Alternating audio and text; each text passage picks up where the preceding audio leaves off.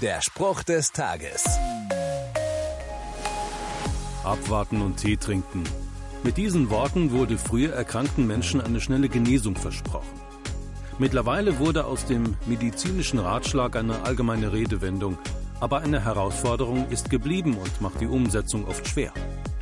Warten ist anstrengend, vor allem wenn es mit Sorgen und Befürchtungen verknüpft ist.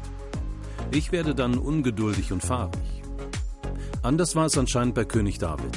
Obwohl er körperlich und seelisch belastet war, spricht aus seinen Worten überraschende Zuversicht. Im Psalm 6 schreibt er, Der Herr hat mein Bitten vernommen, er wird mein Gebet erhören. Das hat für König David den entscheidenden Unterschied gemacht.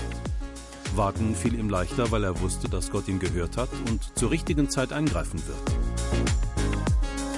Der Spruch des Tages steht in der Bibel. Bibellesen auf bibleserver.com.